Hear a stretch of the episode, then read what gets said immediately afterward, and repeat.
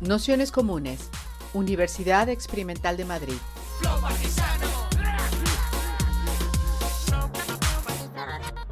Toda la información en nuestro canal de Telegram Nociones Comunes o en nuestra web traficantes.net barra formación. Pues vamos a ir empezando, daros la bienvenida a todos, a todas, a todos a esta segunda eh, sesión del curso de Mike Davis eh, para esta segunda sesión, que es un poco continuación de, la anterior, que tratábamos toda la cuestión del control urbano y la ecología del miedo con Blanca. en esta sesión queríamos trabajar, o le hemos propuesto a Antonio trabajar una de las cuestiones que para nosotros es, central de, mm, de, las formas en las que el capital se territorializa y de las lógicas de gestión y gobernanza del capitalismo a través de las, de las fronteras tanto en todas sus escalas. ¿no? Entonces, para ello, bueno, como os decía, tenemos la, suerte de contar con Antonio Giralde, que, todo su trabajo de tesis y su práctica activista tiene un poco que ver con esta cuestión de frontera y que además ha tenido la gentileza de intentar interpretar o, preparar esta sesión un poco específica sobre, sobre este concepto en torno a la obra de, Mike Davis. Así que, si os parece, haremos como otras veces una introducción de 50 minutos, una hora más o menos, y un ratito de de preguntas y, debate. Y nada, también para quienes estéis en casa, eh, si os animáis también, como os tenemos aquí proyectadas, a encender las cámaras, pues también da, si os parece, también da una, cosa así un poco más compartida, no solo para quienes estamos aquí en el espacio. Así que nada, pues sin más, eh, os damos. Bueno, muchas gracias por la, por la invitación, que no sé, me apetecía también como hablar de esto y cuando me lo propusisteis, eh, me parecía muy interesante porque eh, bueno, para mí el trabajo de Mike Davis resultó muy interesante y para la tesis es verdad que tenía como algunos hilos conectados y fue como bonito, eh, bonito prepararlo, recapitularlo para, para ahora. Así que gracias por la invitación y espero que os resulte interesante lo que os quiero contar. tuvimos algunos problemas, bueno, tuve algunos problemas técnicos con la presentación, así que no va a haber vídeos, tenía algunos vídeos que podréis buscar en, internet, os daré las referencias, que bueno, dan como cierto contexto, cierto soporte a ciertas partes, pero creo que podremos funcionar así perfectamente. Vale, así que, mm, ¿por dónde arrancar? Me gusta arrancar por esta imagen, esta imagen es el, el paso del Tarajal en Ceuta, es una playa, lo que estamos viendo es una playa de de uso público, es una playa en la que tú puedes estar, la que hay gente pescando, la que hay gente... Bueno, nunca había nadie bañándose, pero nos podemos imaginar que también te puedes bañar y vemos este espigón, ¿no? Y detrás del espigón, mm, tal vez esté un poco, un poco vaído, os pido disculpas, eh, vemos la frontera del paso del Tarajal, ¿no? Vemos ahí el paso fronterizo en la parte, en la parte derecha eh, y un pequeño espigón. Realmente el espigón es eh, como infraestructura o como arquitectura eh, fronteriza, es realmente... está en muy mal estado, es algo prácticamente nimio y ahí se produjeron la muerte de, más de una docena de personas y, creo que cerca de 25 heridos, si la memoria no me falla, en a, a, principios de 2014. ¿no? La famosa tragedia del Tarajal ocurrió en un escenario donde te puedes bañar. ¿no? Y eso me, me, parece muy interesante porque yo creo que es una metáfora que explica muy bien la, la frontera contemporánea, la frontera tal y como la, o se concibe hoy en día. Y me gustaría transmitiros un poco eso. Y, y, y, para eso me gustaría traer como algunos conceptos de, de Mike Davis, también un poco para, eh, no sé si para, confrontar, pero sí como para, actualizar ciertos, conceptos. ¿no? Esto es un, texto de, Mike Davis que yo creo que es como una opinión compartida ¿no? para cuando se habla de fronteras, que es el punto de, la caída del muro de Berlín en 1989. ¿no? Ese, ese, mundo supuestamente sin fronteras, ese mundo eh, eh, liso, homogéneo y, como a día de hoy, ¿no? como él dice, se encuentra, que a día de hoy una docena de países se encuentran cerrados por un telón de acero. Este es un texto de principios de los 2000, está, es eh, una, recopilación de textos de la editorial Virus y que cierra Mike Davis con un texto donde eh, plantea esta idea de la Europa fortaleza, ¿no? esa idea como que hemos oído, esa metáfora del gran muro, eh, que es una metáfora de, realmente del, occidente, del occidente contemporáneo. ¿no? no el texto va recorriendo desde, desde Arizona, Estados Unidos, la relación con México, a las playas del Mediterráneo. ¿no? Entonces, realmente a mí esta idea de, la fortificación, esta idea del muro, creo que no está representando eh, del todo bien cómo está funcionando la frontera hoy en día. Creo que es una metáfora que desde todas partes del espectro político y sobre todo desde la última década ¿no? ha sido como abrazada por la, por la por la derecha, ¿no? por la extrema derecha, la, idea del muro, podemos pensar en Trump, podemos pensar en los discursos de Vox o podemos pensar en las políticas del, del PSOE y del PP, de esa eh, militarización de una frontera, ¿no? esa militarización de un muro, de, hablaremos como más en detalle, o lo podemos pasar por encima, vaya, de cuando se ven todas esas noticias desde el 2005, de esa militarización progresiva, esas concertinas que se sacan, que se ponen, toda esa serie de operaciones eh, muy costosas, muy mediáticas, que refuerzan un muro, pero que luego vemos, y si vamos a esta imagen, que poco tiene que ver con la realidad. ¿no? Si uno va a los hechos del Tarajal, ese muro, la labor del muro no juega un papel, eh, no juega prácticamente ningún papel. ¿no? Es decir, el muro no es y esa, idea de, fortaleza no la podemos entender a través, a través de los muros. ¿no? Es un relato y una figura, una metáfora muy, muy valiosa porque es muy visible y encarna toda una serie de, miedos, de temores y de, promesas, ¿no? Un, muro que no mate, unas concertinas que no dañen, un muro inteligente eh, que logre localizar. No es un muro en realidad, ¿no? Entonces, bueno, simplemente me parecía como esto es un poco el, punto de partida de Mike Davis. Y otro punto de partida, y ahí le doy la razón a Jorge Fernández Díaz. Jorge Fernández Díaz hizo esta declaración en el Congreso de los Diputados tras la muerte, bueno, tras el, asesinato de todas estas personas, ¿no? Y dijo esta frase eh, que me parece muy relevante, ¿no? Es preciso diferenciar el concepto geográfico, topográfico de frontera del concepto jurídico político de frontera, que procede a su vez de la exigencia operativa de articular un control eficaz de la frontera y garantizar su impenetrabilidad. Ok, esta es la frase que me interesa. Es bien conocido, y si no lo conocen algunos, tengo el deber de informarles, que la línea fronteriza en sentido geográfico estricto llega mucho más allá de las dos vallas. Es decir, ese muro va mucho más allá del espesor del muro en sí. Y esto que puede parecer una obviedad, en realidad eh, tiene toda una serie de implicaciones espaciales que para mí son muy relevantes. Pero bueno, eh, para un poco enmarcar la, la clase, yo no sé si lo entiendo que lo habéis tocado en, la sesión anterior. Ah, claro, Blanca. pues para mí... es que tuvo un problema Ah, vale. Eh, mm, para mí es un libro fundamental, ¿no? Para entender eh, los conceptos. Entonces no me voy a detener eh, en esta idea que presenta, ¿no? De una sociedad dividida, no sé si lo. No, pero pues, pues el, que pone en el libro, que es ese, está bien recordar. Vale, bueno, este es un poco el, planteamiento. En, este libro Mike Davis hace una lectura en clave mm, un poco eh, prospectiva, eh, pero también recogiendo muchas de las cuestiones que estaban pasando en los años 90 en Los Ángeles y plantea una zonificación de la ciudad muy concreta. ¿no? Una zonificación en el sentido topográfico o geográfico estricto de una división de zonas donde había fundamentalmente, bueno, una, serie de zonas en la ciudad de Los Ángeles, pero fundamentalmente basculaba entre, entre dos polos opuestos fundamentales y una zona intermedia. El primero es el scanscape o paisaje vigilado, ¿no? Eso, esa idea del enclave de... Em, ¿cómo se llama? Este, este, Stavros Estabrides, no si habéis leído, está publicado en, Traficantes, esa idea de los enclaves, y que también han trabajado Sergio, Sergio y Débora, como un, un lugar totalmente ritualizado, donde cualquier comportamiento está arreglado de antemano y solo pueden acceder una serie de cuerpos muy concretos a él, ¿no? Y establece el Scancape básicamente en base a estas tres, estas tres cuestiones, ¿no?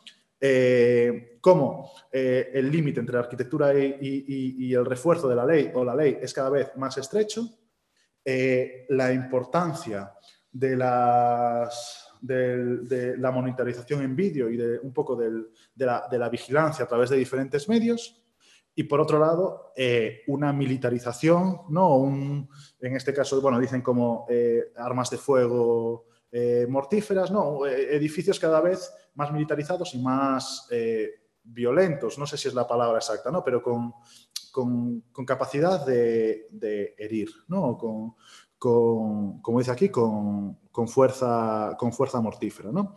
Y al otro lado, están las, las Free Fire Zones, o, creo que el, término en, español es zonas de disparo libre. No, son esas zonas que tienen sus propias leyes internas permitidas, eh, donde la excepción actúa como, una regulación, es decir, realmente no está operando la ley, sino están operando mecanismos excepcionales, donde se dan mm, situaciones de alta mortalidad y de violencia y donde tiene sus propios sistemas de vigilancia. ¿no? Eso serían como los dos polos. Este, para mí esta imagen eh, eh, me recuerda bastante a este episodio de New Amsterdam de The Wire. No sé si lo tenéis, no sé si habéis visto The Wire. O hay un episodio donde realmente la policía eh, decide cómo bloquear una serie de, calles en un barrio, llamarlo New Amsterdam y permitir que la droga sea legal. ¿no? Y encapsular ahí es un, mecanismo policial o, político que se da en, determinadas y, por así decirlo, encapsulan en una legalidad paralela o en una excepcionalidad determinados, determinados barrios o zonas de la ciudad. ¿no? Estos serían los dos polos en los que Mike Davis leía la ciudad de Los Ángeles en, en los años 90. Y entre medio estarían las medias lunas de la represión o toda una serie de gradientes de zonas pues, que basculaban más hacia ese paisaje totalmente vigilado o hacia esas zonas eh, excepcionales, ¿no? que dicen, como dice aquí, lo señala, eh, bueno, se usa el, planeamiento urbano eh, y las, reglas de esas zonas como una evolución del orden disciplinario. Es decir, como que de alguna manera basculan entre esas dos. Pero básicamente plantea estos dos polos. Geográficamente, esto es muy importante, ¿no? porque geográficamente son polos que no se tocan analizando y un poco también estoy discutiéndolo con, otras personas, por, ejemplo, como eh, con, Brandariz, que él, es de criminología, me decía, oye, ¿cómo es posible plantear este esquema urbano, trasladarlo a algo que no, que sea la ciudad de Los Ángeles? Bueno, estos conceptos yo creo que son muy, muy importantes, pero creo que es necesario actualizarlos. Es decir, creo que es necesario entender también no solo una dimensión geográfica, sino también una dimensión temporal o, vinculada a las acciones que haga cada uno de estos cuerpos o, de, personas que accedan a cada uno de estos espacios, o bien al paisaje totalmente vigilado o bien a la zona de disparo libre. Y para eso a mí, eh, y un poco como, el marco de, que a mí me sirve un poco para actualizar también esto eh, y trasladarlo de lo topográfico a un planteamiento, podríamos decir, como más topológico, pues perdona, Fe, que igual no se le... Igual, está pequeñito, ¿eh? Eh, a mí me sirve bastante el pensamiento de, tengo aquí como, bueno, a Foucault, pero sobre todo el, el post-scriptum sobre las sociedades de, control que hacen Deleuze y Guattari. ¿no? Y me, me, me parece interesante entender el control urbano también como esta metáfora que planteaba eh. No, una ciudad en la que cada uno puede salir de su apartamento, de su casa, de su barrio, gracias a una tarjeta electrónica, mediante la que va levantando barreras, pero podría haber días o horas en los que la tarjeta fuese rechazada. Lo que importa no es la barrera, sino ese ordenador que señala la posición lícita o ilícita y produce una modulación universal. Es decir, eh, no lo, que, lo, que, está diciendo es, no es tan importante la barrera, es decir, no es tan importante esas zonas geográficas eh, o esas áreas urbanas delimitadas em, eh, geográficamente o, bien delimitadas, sino las acciones que lleven a cabo los individuos en ella. Y para mí esto es una metáfora importante, porque esto implica que cualquier zona puede devenir o puede convertirse en un paisaje totalmente vigilado, es decir, todo, 20 años después de ese, de ese libro de Mike Davis, todo se ha vuelto un paisaje vigilado y en materia de frontera veremos como todo, y cuando digo todo es hasta unos niveles apabullantes, se ha vuelto un paisaje vigilado y a la vez todo espacio es susceptible de volverse una zona de disparo libre, una zona donde se pueda detonar unos grados de violencia altísima que lleven a la muerte a personas, que, sean unas violencias que no serían toleradas en, la, en, la, en, una normalidad. Podemos pensar que esa violencia la podemos asociar a esa frontera, ¿no? Y podemos decir, ok, en la zona de frontera, históricamente, pues sí se han producido estas condiciones de violencia. Me gustaría trasladaros que esa violencia que antes estaba contenida en la valla y en la violencia con la que era diseñada y, construida la valla, también se ha trasladado a la totalidad del territorio. Es decir, ninguna, y esto yo creo que lo dice, lo dice Balívar, y ahora no me sale, y Sando Mezadra, ¿no? de la frontera se ha superpuesto a la totalidad del territorio. Y eso para mí es algo como muy interesante. Y esto es una metáfora que yo creo que actualiza bien esa idea de, Mike Davis. ¿no? Eh, bueno, nada, eh, nos habla de las contraseñas, las sociedades del control, etcétera, etcétera.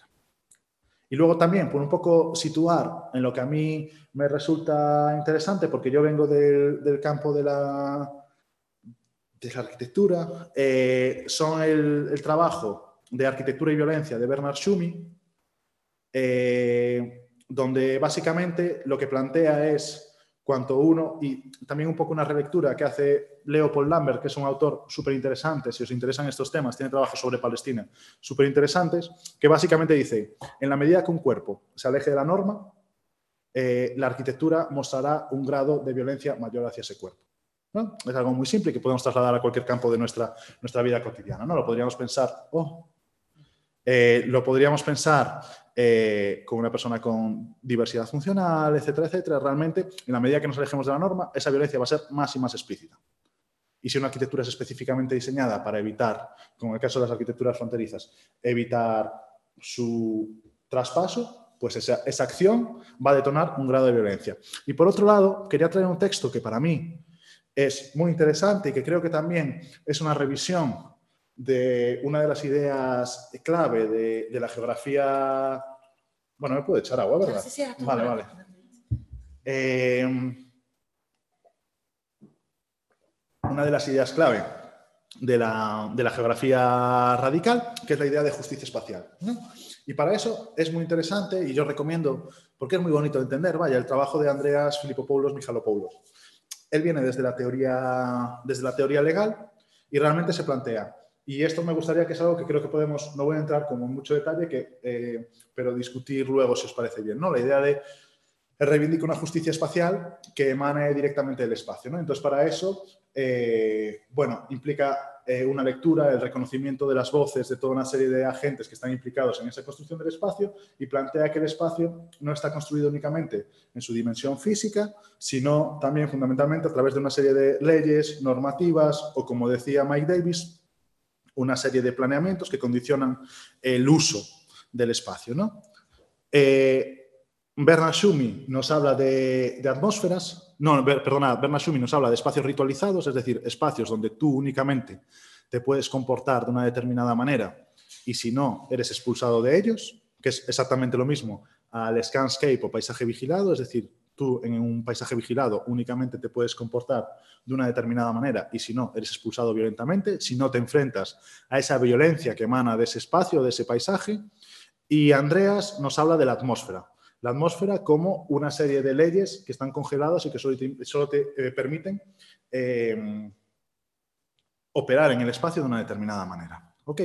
Pero bueno, eh, entonces, yo os quería trasladar, aquí quería hacer como un poco un, disclaimer, y es que de toda la realidad de la frontera, y yo creo que también para enmarcar dentro del trabajo de Mike Davis, que sí que ha trabajado eh, otras dimensiones o otras capas de, lo que es la frontera, que tiene muchas capas, eh, mi trabajo, o bueno, mi, trabajo de investigación se ha centrado en, en la dimensión o en las arquitecturas punitivas vinculadas a la frontera, ¿vale? Eso lo quiero dejar claro porque es verdad que hay otras lecturas que se pueden hacer de la frontera muy diferentes y que yo no voy a tocar y que Mike Davis sí ha explorado, ¿vale? Entonces, bueno, yo quería como hacer un poco de, yo os puedo contar o contar esto, ¿vale?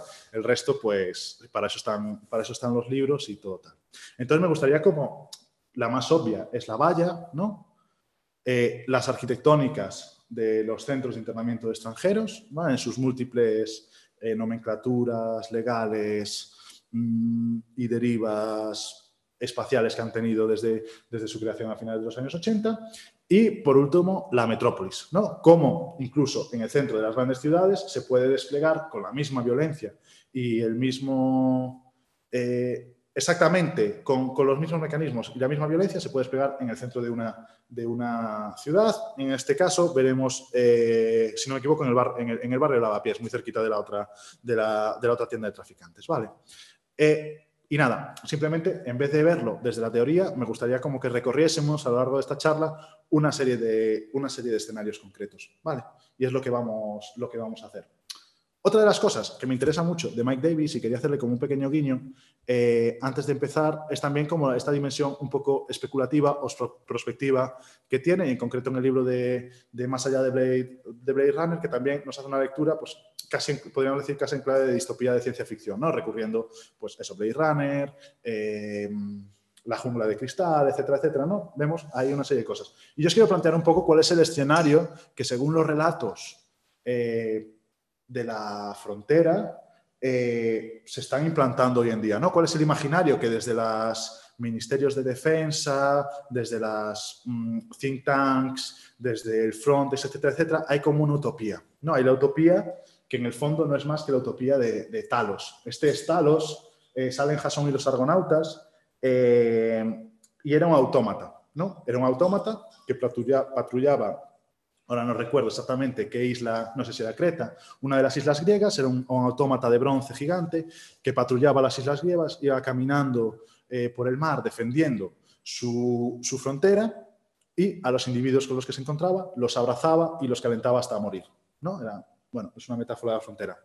Casualmente, y aquí es donde os pido disculpas porque hay un vídeo maravilloso que yo recomendaría eh, ver, casualmente un proyecto eh, financiado por la Unión Europea eh, se llama Talos. Vale, es este cacharro. Este cacharro es un dron de vigilancia terrestre de mediados de los 2000 que prometía frente a esas arquitecturas de la frontera, este, este elemento que podía patrullar, podía desplazarse por el territorio. Y hay un vídeo, y yo, perdonadme, por, lo tengo aquí, pero no quiso funcionar el programa, muy interesante eh, donde se ve supuestamente con quién, mm, contra quién pretende actuar Talos. ¿no? Esto es eh, para, eh, para situarnos en la frontera sur, si no sería en la frontera este de la Unión Europea, y básicamente aparece un señor de traje y maletín intercambiando algo en mitad de un bosque. ¿no? Entonces, este, mm, este elemento tendría capacidad de detectar y de movilizar otras patrullas eh, al lugar y, neutralizar eh, el desplazamiento del individuo. ¿no?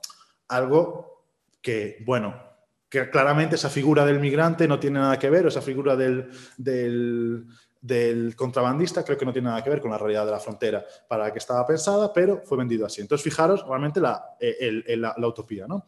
Entonces, hay una promesa este es el, este es el vídeo, hay una promesa de una frontera totalmente desterritorializada, ¿no? una frontera donde a través de satélites eh, y hay tecnologías, quiero decir, no es una promesa y son palabras, sino realmente que son tecnologías concretas y proyectos de investigación y financiación eh, vía fondos europeos, etcétera, etcétera, a construir esta frontera. ¿no? Y también podemos hablar luego del uso, cómo se puede subvertir este uso de, la vigilancia. ¿no? Ah, primero, las capas de satélites que nos prometen una un registro absoluto. Los drones militares que son capaces de detectar cualquier embarcación que esté moviéndose por el, por el Mediterráneo. ¿no? Estos drones que son tecnología eh, israelí, ¿no? de, control de fronteras y que tienen esa eh, capacidad de vigilancia. ¿no? Pero también todos complejos sistemas que movilizan eh, torres satélite, satélites, embarcaciones tripuladas y no tripuladas, etcétera, etcétera, ¿no? para controlar cualquier cosa que pase con un rigor absoluto. ¿no? Estaciones o estos son los sistemas SIBE, sistemas integrados de vigilancia exterior, que tienen la capacidad de detectar, grabar y monitorizar. Y como veremos en la... Bueno, no, sé si podremos ver. En la tragedia de Tarajal tienen, pueden detectar cualquier lancha que se mueva eh, en el Mediterráneo con extraordinaria precisión. Si veis el registro eh, del, Tarajal, una de las cámaras de videovigilancia, eh, se hace desde uno de estos sistemas que está situado como a más de 5 kilómetros de distancia en otro punto completamente diferente de, Ceuta.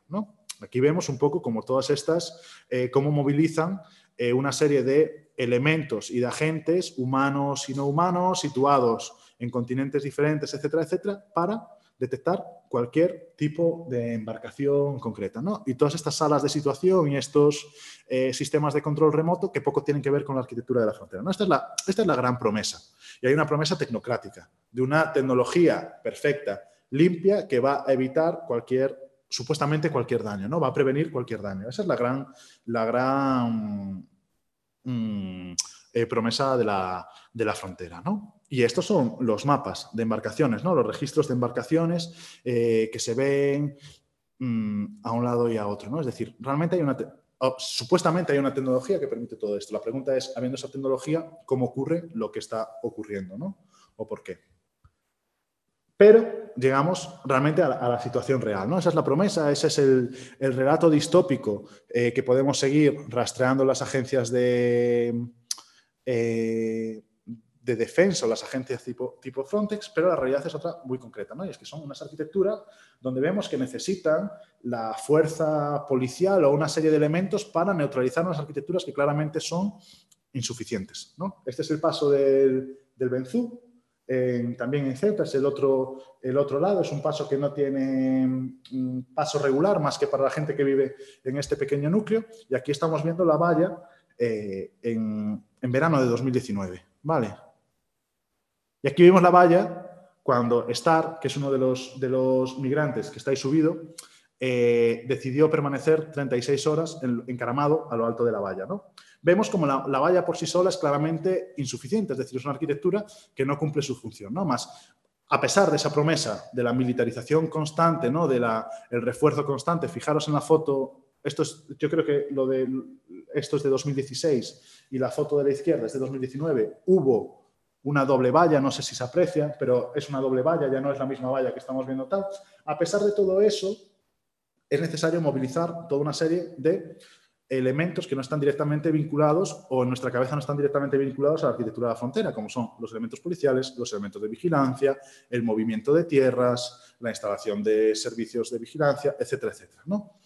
Y este gesto permite entender cómo, ok, por más que haya esa militarización y esa promesa de la militarización, en el momento que se subvierte ese espacio, desde el momento que ese paisaje vigilado entra en colapso porque un cuerpo transgrede eh, las, las, acciones para las que ha sido diseñada. Es decir, cuando un cuerpo decide atravesar un espacio que no está diseñado para eso y decide encaramarse a eso, se movilizan otra, una serie de elementos eh, con unas lógicas de la excepción o unas lógicas eh, de la operatividad, ¿no? que ha sido durante la década pasada con gran, la gran palabra que podíamos oír a Fernández Díaz, que podemos oír a Marlasca, ¿no? esa idea de la frontera operativa que con la que se justificaron, por ejemplo, las devoluciones en caliente. ¿no? Es como esa idea de operatividad, podríamos decir, de excepcionalidad. Bueno, vayámonos ahora a la otra frontera, ¿no? Vayámonos a esta frontera, que como os decía, es una frontera, un paso eh, abierto, mm, un espacio público y lo que ocurrió la noche del, del 6 de febrero. Eh, yo, bueno, yo creo, no sé si es el 6 de febrero, creo que sí, en 2000, si no me equivoco, es en 2014, y, ya sabéis la historia. Tenía aquí unos vídeos para que vieseis un poco eh, el desarrollo de los acontecimientos, pero creo que no hace falta. Pero bueno, básicamente esto es una reconstrucción muy boba que hice de los impactos de bala, eh, bueno, de, bolas de goma hechos durante el, evento, ¿no? creo que se contabilizaron en total 105. Eh, todo el discurso oficial es que era que los impactos de bala intentaban defender, y, Fernández Díaz decía directamente que intentaban prolongar la línea virtual de, la arquitectura de la frontera como se metía en el, agua. No era un poco la, idea. Ellos simplemente estaban materializando esa frontera a través de disparos de bala en, la línea fronteriza, que sería este espigón. Vale, el espigón que estábamos viendo antes sería esta línea. Y es verdad que se concentran unos pocos, se concentran unos pocos aquí, pero hay muchos otros que se alejan hasta creo que son cerca de 50 o 100 metros eh, a lo largo de esos 15 o 30 minutos. Es decir, no se estaba reforzando, quiero decir, eh, y esto no lo tengo, pero esto es una otra imagen, luego os la puedo, os la puedo buscar porque la tengo en el disco duro, que sería básicamente el, despliegue policial que se da a lo largo de toda la línea de costa y que en última instancia era lo que estaba formando, la, eh, eh, formando esa frontera. ¿no? Esa idea de frontera operativa que se instauró eh, venía a decir que en los límites de la soberanía española los formaban la línea virtual que unía a los diferentes cuerpos de policía que se desplegasen a la costa. Y esos cuerpos de policía se desplegaron hasta más de un kilómetro. Vale.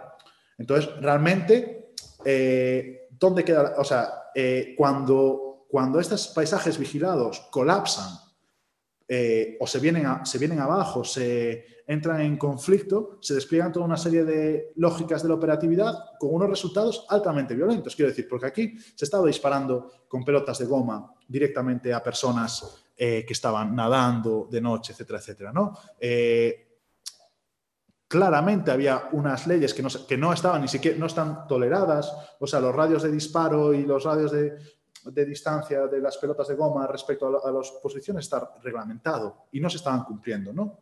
Incluso cuando, cuando, estas, cuando, cuando las personas que cruzaron a nado eran capaces de sobrepasar esa línea virtual que estaba tipificada como esa frontera operativa que luego resultó ser ilegal, ni siquiera eso sirvió eh, como para, para, detonar todos los mecanismos legales cuando estuvieran situados en la costa. Es decir, ese paisaje vigilado, ese paisaje altamente reglamentado, eh, incluso en términos de la, de la frontera operativa, eh, se desmoronaba, se desmoronaba cuando entraban en, acción estos cuerpos. ¿no? Y eso nos recuerda bastante a esa, a esa referencia que traía de, de Deleuze y de Guattari cuando hablaban de la tarjeta. ¿no? Estos cuerpos son los que no pueden entrar, da igual su posición o da igual su mecanismo para entrar, no pueden entrar y por tanto se desplegarán todos los medios necesarios para, para que vuelvan a salir. ¿no? Entonces, ya os digo, el desarrollo de los acontecimientos es eh, dramático y, y de verlo porque ninguno de los aspectos, incluso recogidos en esa excepcionalidad de la frontera o en esas lógicas de la frontera operativa que defendía Fernández Díaz,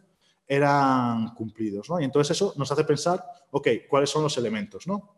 Y luego, por otro lado, también estamos hablando de esa arquitectura del, del muro, esa arquitectura de la valla, y cuando vemos, el, cuando vemos un poco el, el, mapa de todos los elementos, nos damos cuenta que se están movilizando eh, elementos muy distantes.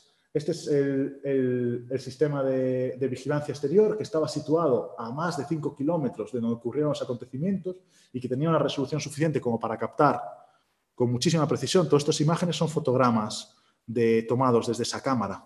¿Vale? Y, y, bueno, y recompuestos, pero todo eso está retomado desde algo a más de 5 kilómetros de distancia. Pero es que esa cámara, a su vez, estaba siendo controlada desde Algeciras, que es en otro continente. Es decir, esa metáfora de, de la fortaleza eh, creo que no se cumple con la realidad. Estamos viendo arquitecturas muy dispersas.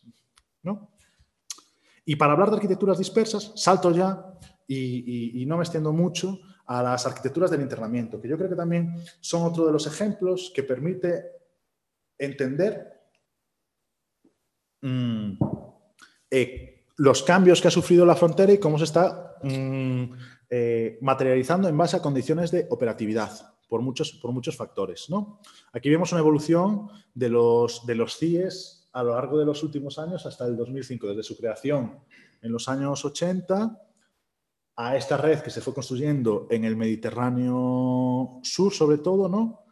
Estos en 2005, cuando aparecen ya, cuando esas avalanchas migratorias en Canarias, en, el estrecho, etcétera, etcétera, y este sea el punto álgido. Ok, Después de, esto aparece la gran recesión, aparece que realmente son infraestructuras que se construían eh, siguiendo la legalidad, es decir, eh, hubo una evolución, bueno, siguiendo, esto podríamos entrar como en mayor detalle. Eh, quiero decir, siguiendo unos procesos como desde un paradigma securitario y equiparándolos cada vez más al, paradigma de la prisión, al paradigma carcelario, y es muy interesante, como siempre se dice, un CIE no es una prisión, pero conforme más se dice eso, más se van pareciendo a una prisión. Eh, en el caso de alguno de los de, de los de Canarias, prisiones, lo, lo, venden como prisiones de alta seguridad. Eh, y en el fondo, una prisión tiene una serie de garantías espaciales que un CIE no tenía. Entonces, bueno, ahí se dan toda una serie de conflictos, pero de una manera estaban como reproduciendo unas inercias que era la construcción de un edificio de alta seguridad, eh, que luego se quedaba sin uso y entonces había que clausurarlo. Bueno, eh, realmente con la crisis se puso en, eh, valga la redundancia, se puso en crisis como este modelo y apareció un modelo eh, muy diferente. Eh, un modelo que os voy a explicar, pero antes quería llevaros a, a, una situación que se dio y me parece como muy curioso en, en estos dos puntos, mmm, si no me equivoco, en 2017. Aquí también tenía los dos vídeos. El ministro del Interior Zoido, si no me equivoco, ¿no? Era el, sucesor de Fernández Díaz. Zoido, un, un ministro andaluz, ¿no? Presenta el futuro CIE, bueno, el CIE de Capuchinos en Málaga era un edificio decimonónico donde hubo plagas, hubo abusos sexuales, hubo, bueno, realmente una, una, casa del terror, ¿no? Y, se, clausuró, ¿no? Y, era una reivindicación de realmente conseguir unas garantías espaciales. Zoido presentó a través de una campaña de, de medios y realmente como una inauguración eh, de una infraestructura, de un equipamiento del que sacar pecho, cosa que es bastante curiosa porque nunca se había inaugurado esta clase de centros, y presentó a través de un vídeo muy interesante un modelo de CIE que sí que se equiparaba, equiparaba y cumplía perfectamente, por ejemplo, los estándares de una prisión en cuanto a falta de, en cuanto a hacinamiento, quiere decir, en cuanto que no había hacinamiento, en cuanto había infraestructuras de ocio, había bibliotecas, zonas al exterior, etcétera, etcétera, no había rejas, ¿no? De repente estaba vendiendo un modelo de CIE muy concreto y que se basaba en el paradigma carcelario, ¿no? Estaba vendiendo este modelo, un paisaje eh, totalmente vigilado, pero que cumplía con esos estándares tan reclamados desde, pues, desde, desde, el activismo o denunciados por la serie de violaciones constantes a los derechos humanos que se estaban dando en estos, en estos escenarios. ¿no? Esto es en, yo creo que es en 2017 y también en 2017 en la prisión de Estremera, también un paisaje supuestamente totalmente vigilado, un paisaje, un, perdonad, un escenario, una arquitectura totalmente vigilada y ritualizada, como es una prisión de alta seguridad, eh, que era, perdonadme que no, no, tengo como fresco los nombres, creo que es la prisión de Estremera, no sé si acordáis que prácticamente al finalizar el año eh, decidieron, era una prisión que todavía no se había inaugurado y decidieron llevar allí a una serie de eh, migrantes que buscaban asilo.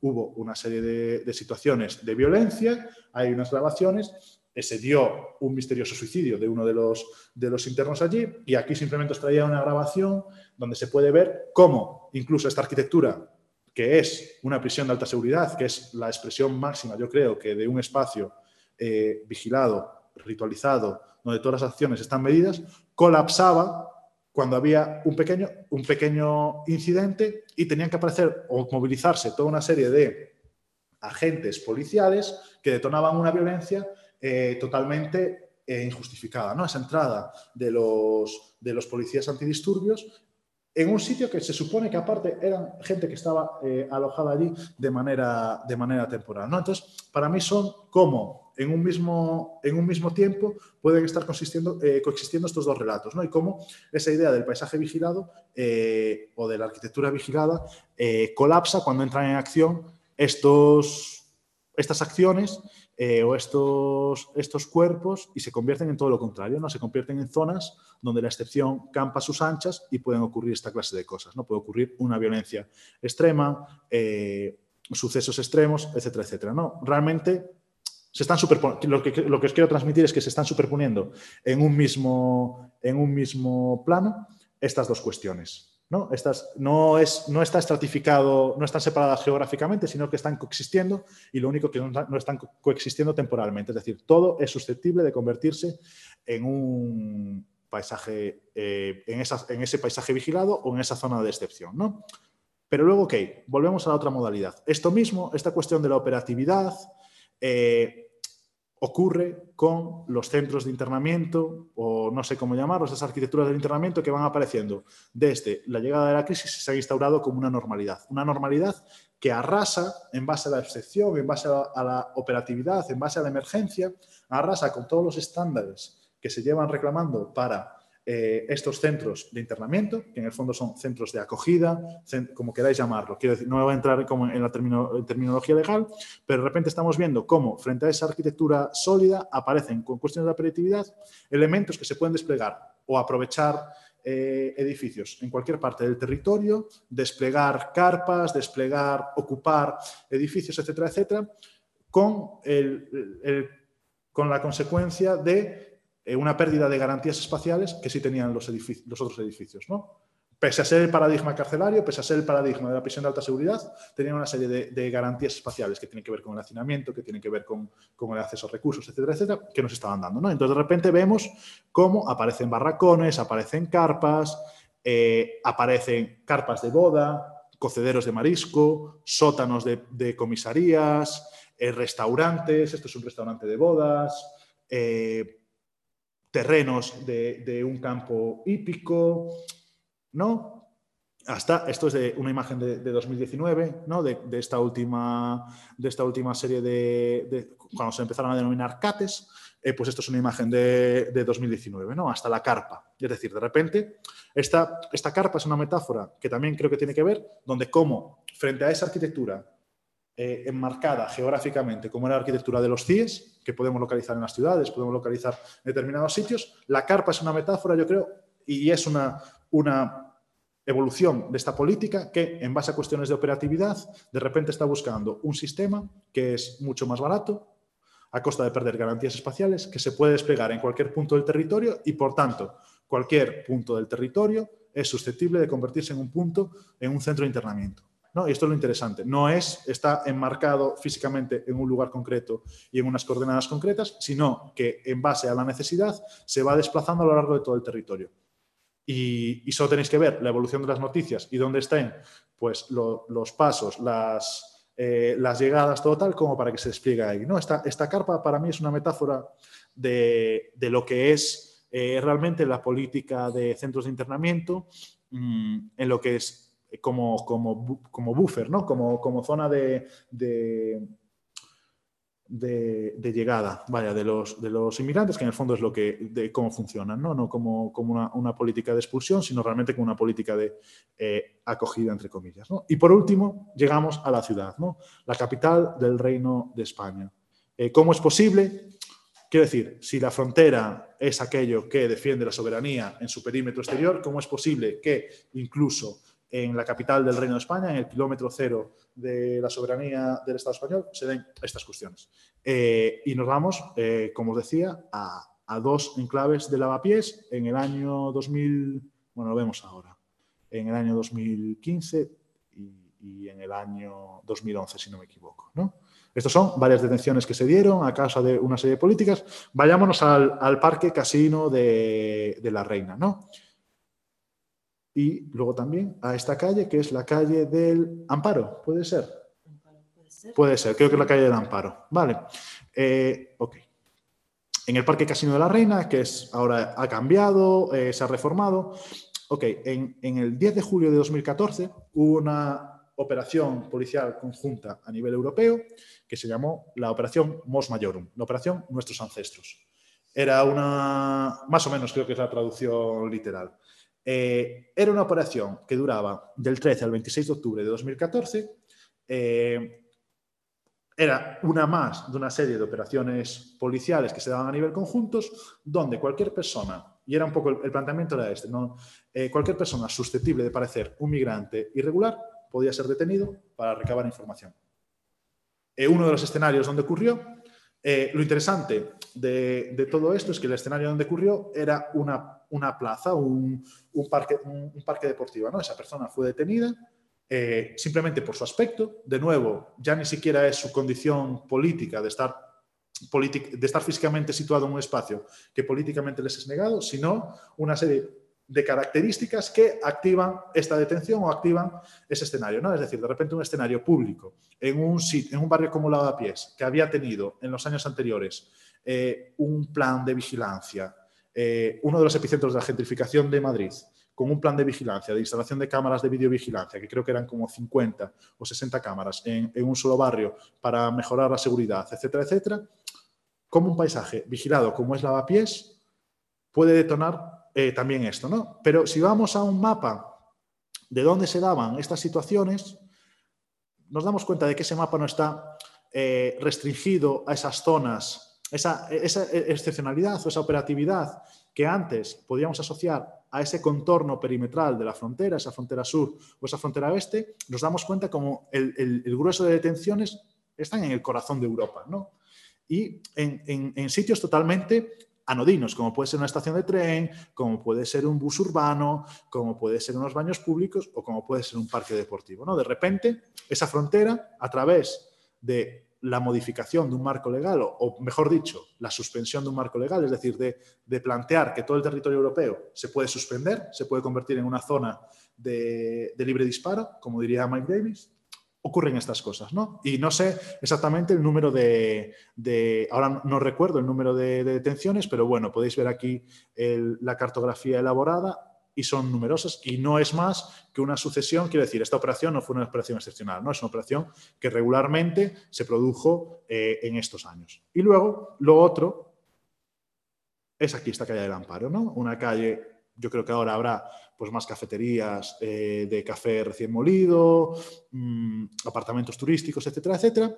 Eh, una situación que se produjo también, y creo que es muy importante fijarnos también incluso en cómo se produjo. Es decir, aquí, en esta misma calle, en, en 2011, si no me equivoco, hubo una detención de unos manteros. Tengo aquí el vídeo, mejor que no lo veamos porque realmente, eh, quiero decir, al final mejor casi que no, porque son vídeos realmente eh, impactantes. ¿no? Aquí vemos una persona con una camiseta de los Boston Celtics. Esta persona es un policía de paisano que detiene a un mantero, supuestamente le detiene por, por, por llevar mercancía, eh, se, se, genera un conflicto y en un momento dado sacan... Mm, estas personas que no estaban identificadas como policías, quiero decir, es muy interesante porque ya no es la figura del policía, ¿no? La que de repente detiene, es decir, no es esa persona que podemos identificar como la vigilancia, como el, estado vigilante, etcétera, etcétera, ¿no? Y uniformado, sino que realmente es una persona que en un momento dado se transforma, ¿no? Y se transforma, ¿cómo se transforma? Bueno, en este caso,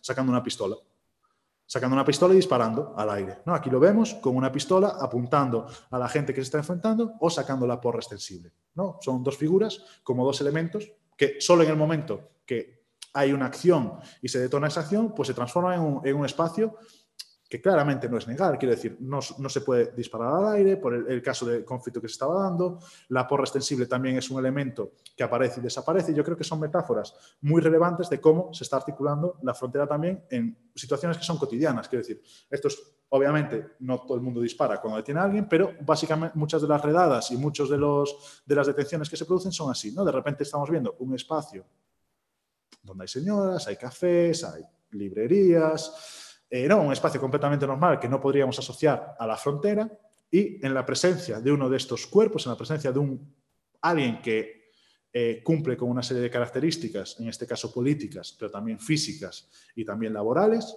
¿no? Eh, la venta ambulante, una persona negra y probablemente en situación irregular, pues pueden detonar todo esto. ¿no? Entonces, realmente vemos cómo en ese mismo espacio y simplemente por la acción de esas personas o por, por, la mera presencia de esas personas, ese espacio se puede detonar una situación de altísima violencia que jamás sería tolerada en una condición de normalidad. ¿Y eso por qué es? Porque puntualmente se suspende en base, a la, en base a la operatividad, en base a la excepcionalidad, se suspende esa situación y aparece eh, este escenario que solo podríamos enmarcar en esa categoría urbana que establecía Mike Davis como una zona de disparo libre, una zona donde la, ley es suspendida momentáneamente y pueden ocurrir estas cosas.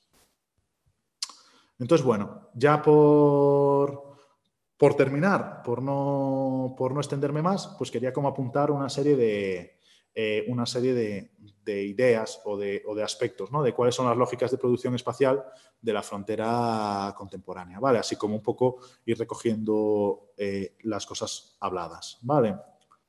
Básicamente, todo es un scanscape, todo es una Free Fire Zone. ¿no? Hemos visto como todo, el país, como todo se ha convertido en un paisaje vigilado, todo está monitorizado, todo está regulado, todo está hipernormativizado. En las zonas de frontera hemos visto que existen los mecanismos, o, por lo menos se vende que existen los medios técnicos de vigilancia, de, respuesta rápida, etcétera, etcétera, como para poder monitorizar todas las, todas las pateras, todas las embarcaciones y todos los naufragios, hemos visto cómo existe esa tecnología y a la vez lo que quiero plantear ya como para el debate es como que esa tecnología no se está usando para, para cuestiones que no tengan que ver con, con, un carácter punitivo y todo es una Free Fire Zone, ¿no? todo es una zona susceptible de convertirse en una zona de libre disparo, es decir, una zona donde se desplieguen eh, la ley o las, las, normas que operan allí puedan ser puestas en suspenso y pueda aparecer eh, una violencia que jamás sería tolerada, ¿no? Una violencia que jamás podría ser tolerada en un estado, en un estado de derecho normal y que sin embargo aparece y que sin embargo es tolerada institucionalmente. No, entonces todo Y eso está ocurriendo no en zonas separadas, es decir, no está ocurriendo en esos guetos, no está ocurriendo en New Amsterdam, no está ocurriendo en esas eh, zonas geográficamente encapsuladas, sino que está ocurriendo en la totalidad del o que puede ocurrir en la totalidad del territorio. Eh, ¿Y por qué puede ocurrir? Porque los cuerpos modulan el paso de un paisaje a otro a través de sus acciones o de su condición política. Vale, simplemente es eso. ¿Por qué eh, se activan esas zonas? ¿Qué es lo que está activando esas zonas? La presencia de, en este caso, alguien que quiere acceder, un migrante en condición irregular, alguien que parece ser un migrante en condición irregular, alguien que está vendiendo, eh, eh, ejerce venta ambulante, ¿no? Las, las esa modulación, esa tarjeta de la que hablaba Guattari, pues puede ser muchas cuestiones, pero claramente son sus acciones o su, propia condición la que están detonando que ese territorio bascule de un polo del control urbano a otro. Luego, esta operatividad y esto ha ejercido un giro dinámico, ¿no? Es decir, frente a esas construcciones estables, esas arquitecturas sólidas, esos eh, centros sólidos, aparecen eh, mecanismos mucho más, eh, con una inercia muchísimo menor, es decir, como que, pueden ser desplegados con mucha mayor rapidez, con mucha mayor eficacia y que pueden actuar concretamente sobre, el punto sobre, sobre, el lugar concreto y el tiempo concreto donde está actuando. ¿no? Esos policías que se despliegan cuando alguien salta la valla, ese, esa carpa que se despliega en el territorio cuando hay una llegada de pateras o ese policía de paisano que saca una pistola y saca la placa y se, eh, desvela como un, como un policía real. Eh, eso es mucho más eficaz que cualquier otro sistema planeado, pero ¿cuáles son las consecuencias? Pues todo esto tiene unas consecuencias que tiene que ver con un detrimento eh, de las garantías legales, eh, jurídicas y espaciales que están teniendo lugar. ¿no? Es como muy importante señalar que este giro dinámico y esta, esta operatividad, pues lo que hace también hay un detrimento de todas estas garantías que se deben, eh, que se deben exigir. ¿no?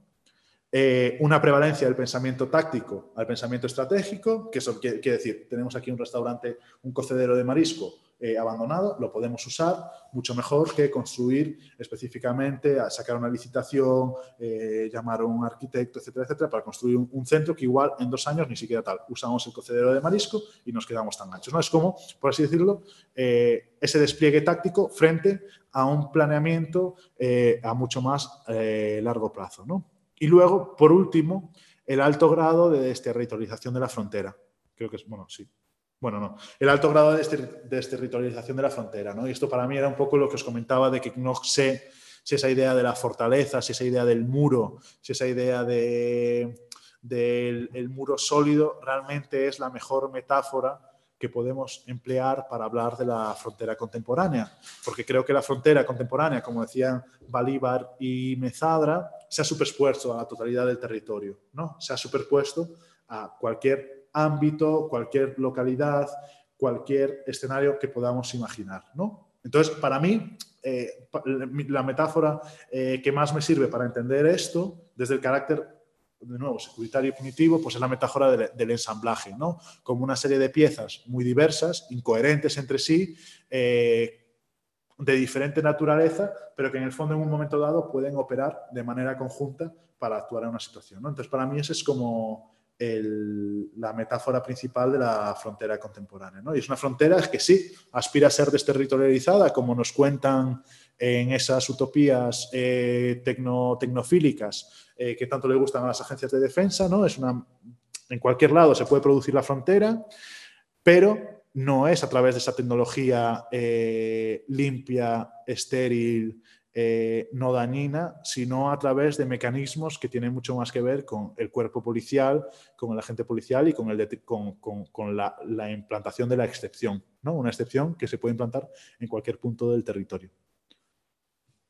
Y esto sería un poco, un poco lo que os quería contar. Genial, pues muchísimas gracias. Pues si os parece, haremos un ratito de debates, preguntas, profundizar sobre, esta cuestión?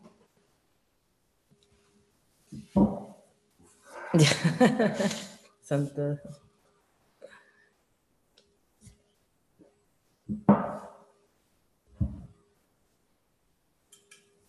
Ah, Perdona, voy a cerrar aquí el ordenador.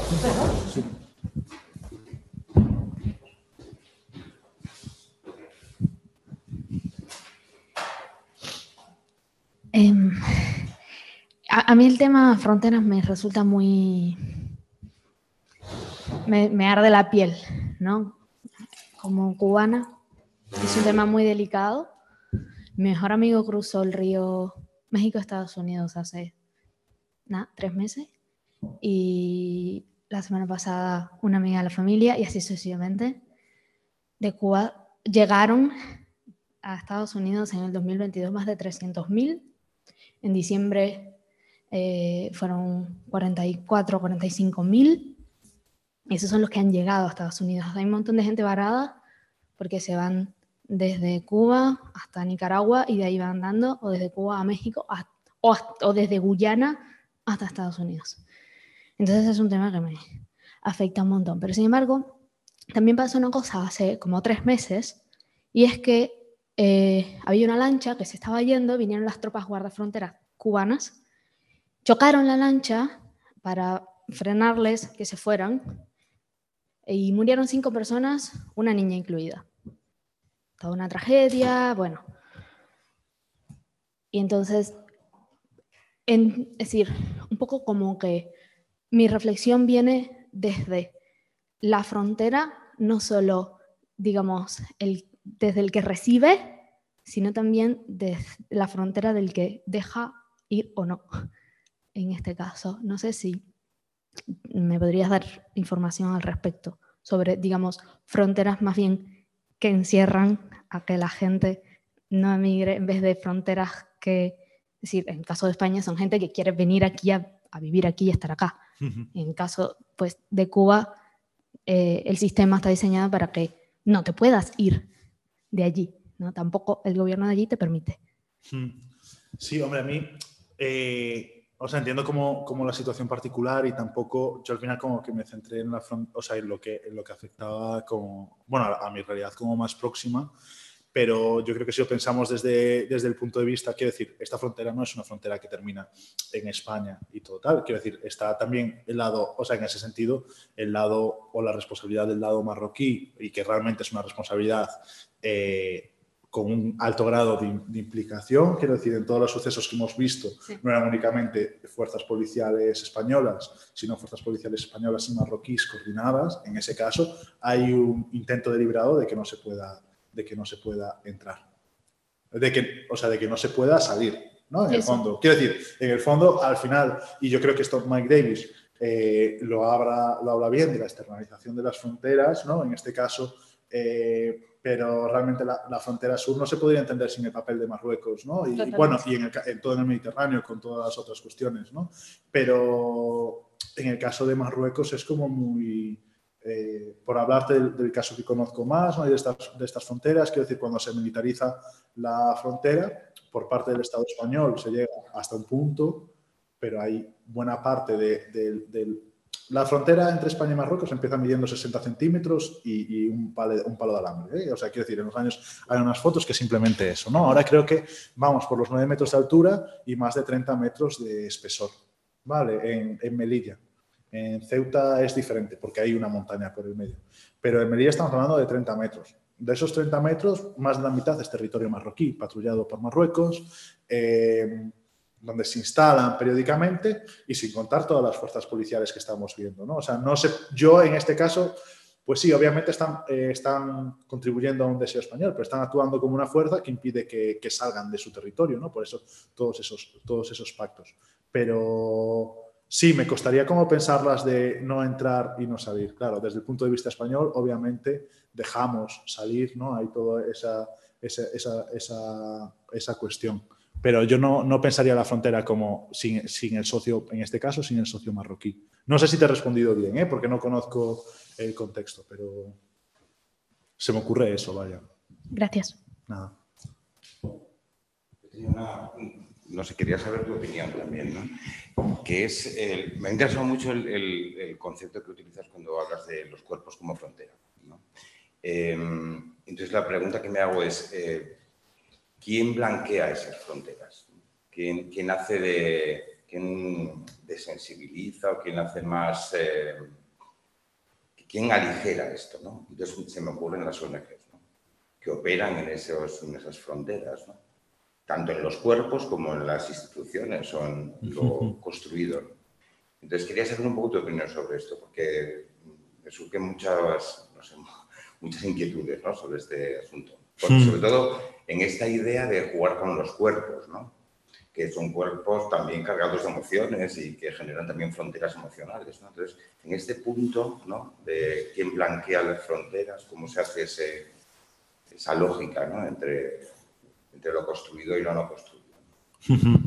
Eh, cuando, cuando, cuando, dices blanquear, perdona, ¿eh? ¿a qué te refieres? Sí, quiero decir que el, qué papel tienen, por ejemplo, las ONGs en este punto de, bueno, de dar fe o de, de alguna manera eh, generar una cierta también eficacia ¿no? en el sistema pues, de vigilancia, vigilancia, integración. Sí, mira, yo ahí te hablo un poco desde mi experiencia concreta en, en Ceuta y, y, Melilla, ¿sabes? Yo creo que eh, hay, hay como, y, bueno, hablando con, con, activistas y con ONGs que estaban, que estaban allí, pues ayudando a menores no acompañados, por ejemplo, en Ceuta, Macum o, o ProDI, ¿no? La, que fue como, realmente yo creo que eh, no tienen un papel activo en tanto que, al menos, hay, quiero decir, ONGs hay muchas, ¿no? Y, y, no puedo responder como por Cruz Roja o por, estas, o, por CEAR, etcétera, etcétera, ¿no? Como por, por, esta clase como de, de, de, instituciones que sabemos que son como problemáticas, ¿no? Para institucionales. Eh, pero sí que hay una labor... Eh, muy importante desde ONGs y desde desde, pues sí, desde ONGs como mucho más locales, de, testigo. Yo creo que hay una labor de, realmente, y esto también es una cuestión que no, no hemos hablado, pero que es muy interesante, el rol de la vigilancia. De repente la vigilancia se ha convertido en una contravigilancia. ¿no? O sea, esas imágenes que tenemos, o bueno, yo al menos tengo como eh, en la cabeza de mm, grabadas por Prodein, por, por un activista de, de Melilla, creo que es. Vaya, estas imágenes donde hay un cuerpo que cae de la valla y es devolvido inconsciente al otro lado, eso es una ONG que lo está grabando, ¿no? O, Elena Maleno, por ejemplo, también tiene una labor fundamental de, realmente estar ejerciendo una labor de vigilancia eh, para generar un contrarrelato, ¿no? Y para, para, generar un contrarrelato. Entonces, yo mi experiencia como más cercano, también creo, creo, que es por estas, por estas ONGs, no, es un, un ejercicio muy muy, pues casi testimonial o, forense, ¿no? Podríamos decir, ¿no? De, oye, es que realmente hay un, de Solidary Wills, por ejemplo, cuando hablamos de la tragedia de Tarajal, tienen un informe recogiendo todas las partes de lesiones, ¿no? De, infinidad de gente. Y es una labor que estaban haciendo ellas, quiero decir. Entonces, a mí, para mí, una de las labores fundamentales que se dan en este caso, no Quiero decir, yo estoy hablando del caso concreto de Ceuta y Melilla. Eh, entiendo que la realidad del Mediterráneo puede ser muy diferente y, pensamos en, otras, en otras ONGs y puede ser como otro mundo completamente diferente. Pero mi experiencia en Ceuta y Melilla es que estas pequeñas ONGs están haciendo una labor de, registro y testigo como muy, muy valiosa de documentación. Documentación gráfica y todo tal, que en buena parte eh, sirve para contrarrestar un relato. ¿no? ¿Quién, ¿Quién ostenta la vigilancia? sobre la frontera es quien tiene la capacidad de generar un relato ¿no? Eh, técnico sobre lo que ha ocurrido. En el momento que aparecen otras grabaciones, otras voces y otros testimonios eh, forenses, pues se puede generar un contrarrelato. Y yo creo que eso es fundamental.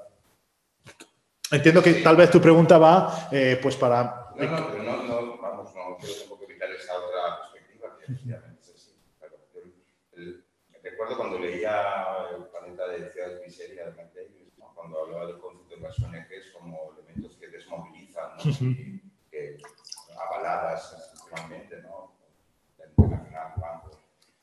El, como esa palanca, efectivamente, probablemente en el caso de España o en los casos de, que tú comentas, pues eh, tienen otra, otra lectura, ¿no? pero cuando las colocas ya en otros contextos ¿no? geográficos, en Latinoamérica, por ejemplo, ¿no?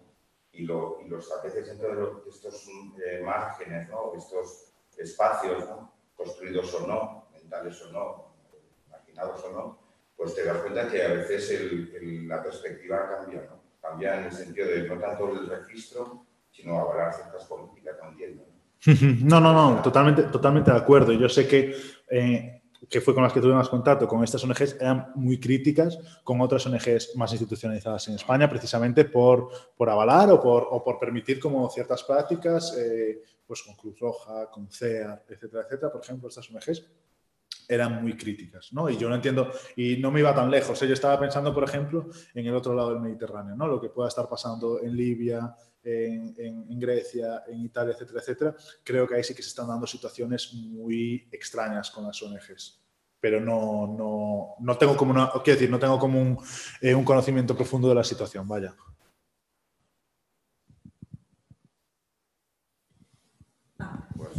Mm,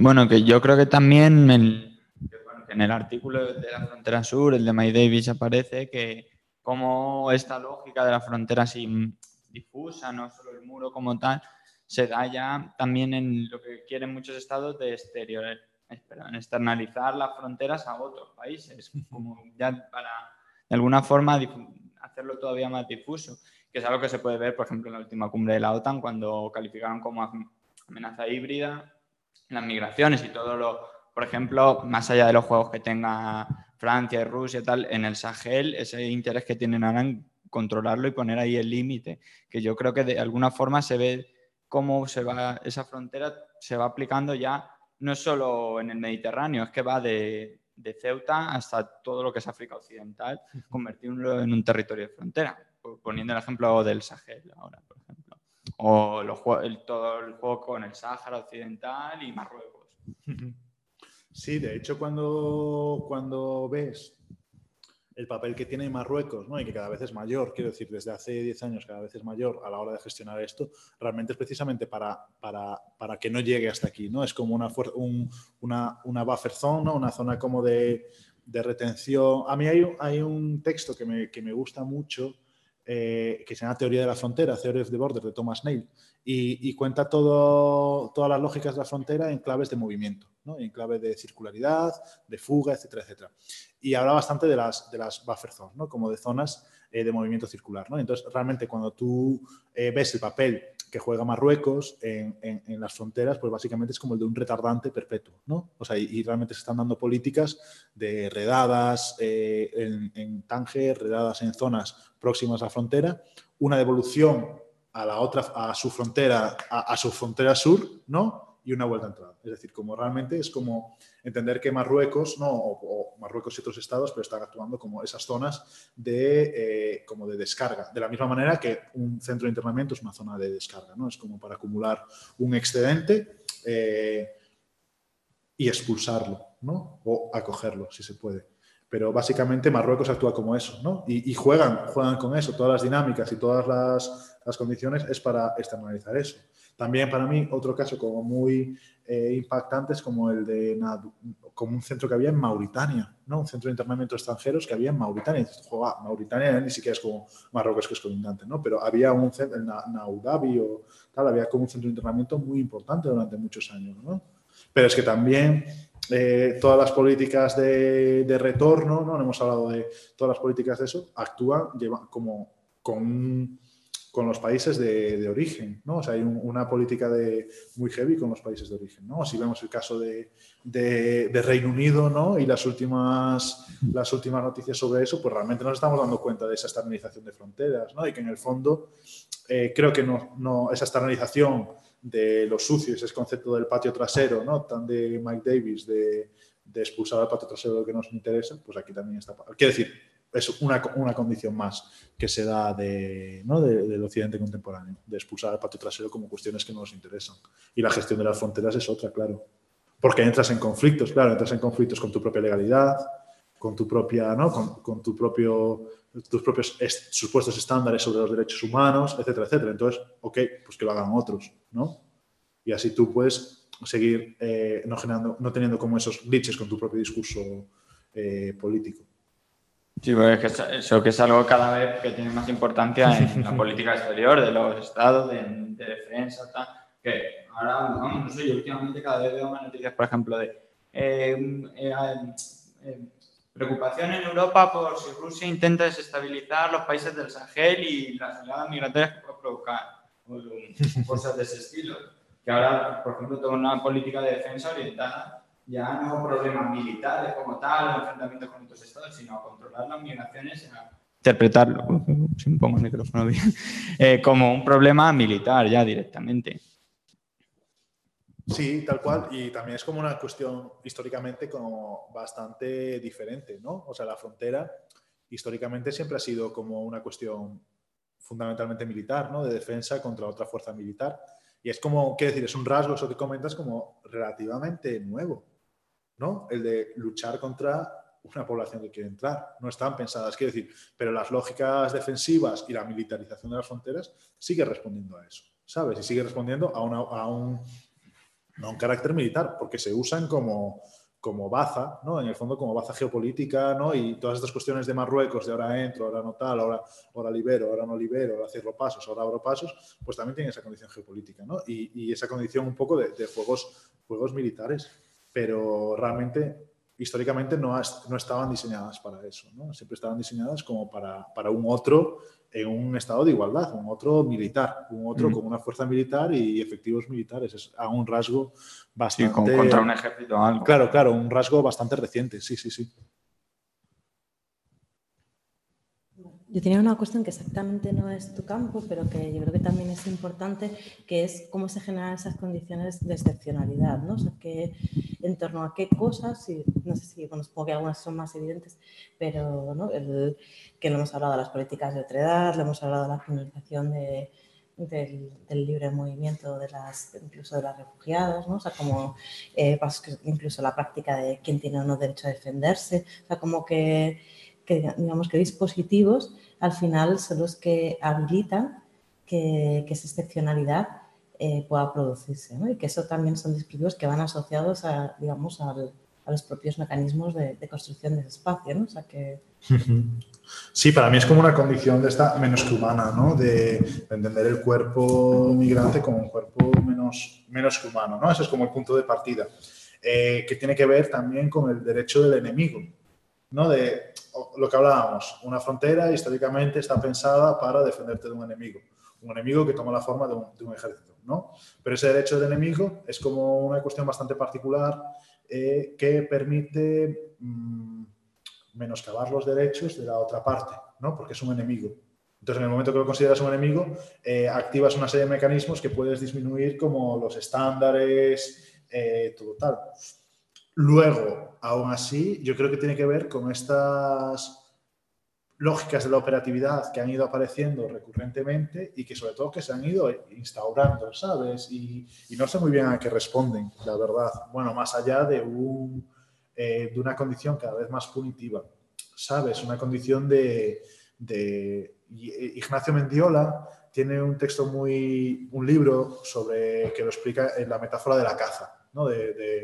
De, de, de, de, estas personas. Y yo creo que tiene que ver con eso, con realmente eh, que sirva de, aviso. ¿no? Y, y, yo esto no lo pienso tanto porque asociamos mucho la frontera, la frontera sur y la valla, pero si lo pensamos en, en el centro de internamiento, realmente es como un aviso a navegantes. ¿no? Realmente son las tasas de deportación de un centro de internamiento son, no llegan al 50%, es decir, como, como infraestructura es un fracaso.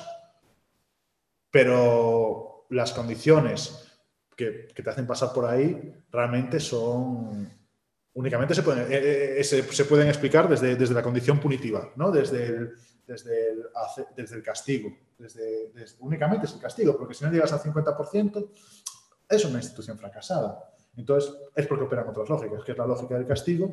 Eh, no, sé bien, no sé bien por qué, pero supongo que como realmente entiendo que como una política de advertencia es únicamente lo que se puede explicar, ¿no? De advertencia y luego de marca, claro, de, cicatriz, vaya.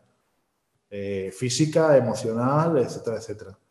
Pero no te podría decir realmente a qué, a qué responde, ¿no? Más allá de, de, esta cuestión, ¿no? De entenderlo como un enemigo, un enemigo de la patria, por, por lo que sea, vaya.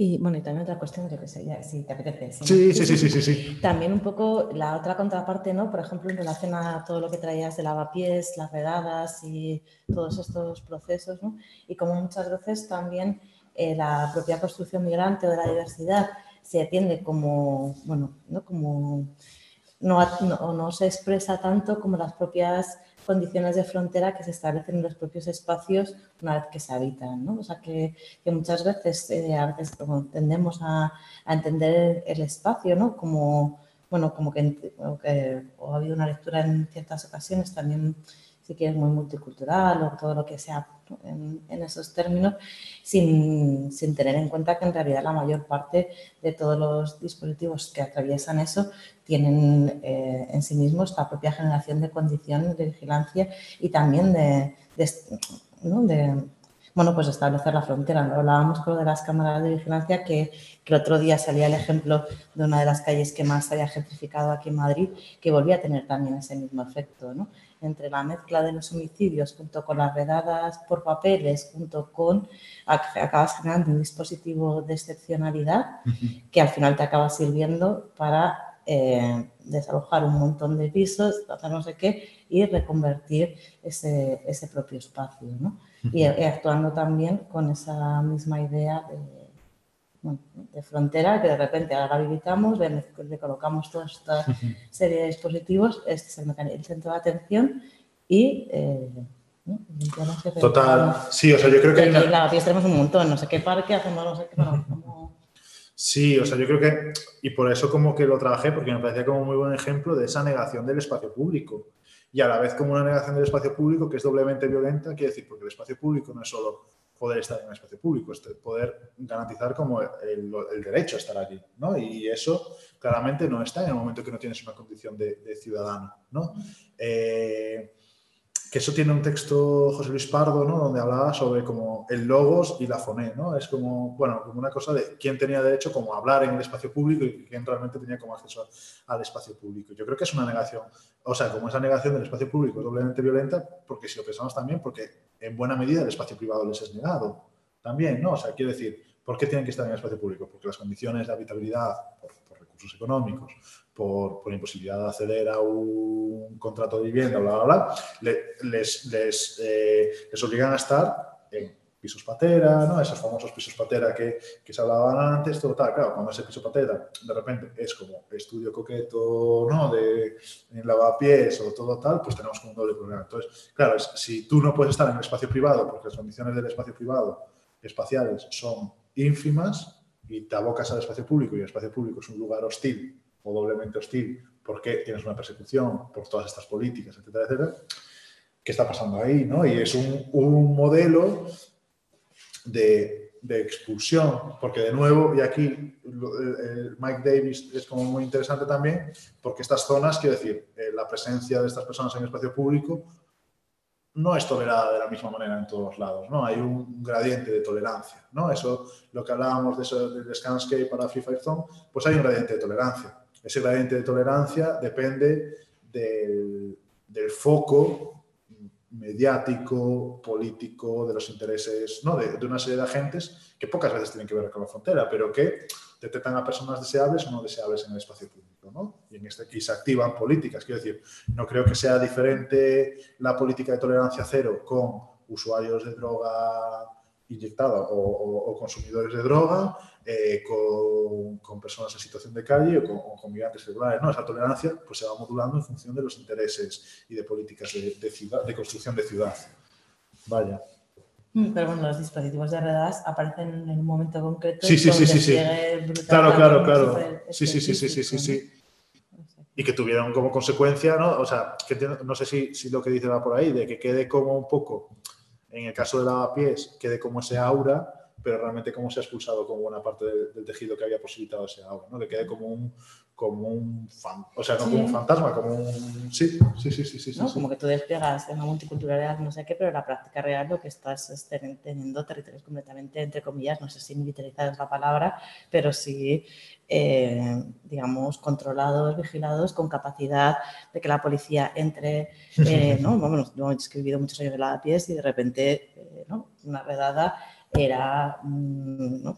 con situaciones increíbles cuando lo en Mumbai, pero ¿no? que entraban hacer lo que les daba la gana porque estaba ¿no? y, está, y eh, porque estaba o sea, justificada esta política de excepcionalidad donde de repente la propia ciudad se había convertido en... Sí, el caso de, esta parte es como muy curioso. Como... Pero que ha pasado en otras, o sea, que podría sacarlo a Tetuán porque también, o sea, que la está como muy escenificado, pero que te pasa en casi, en muchísimos lugares de la ciudad que habilitas ese dispositivo y entonces de repente la excepcionalidad convive con, con esas mismas prácticas. Eh, Tal cual.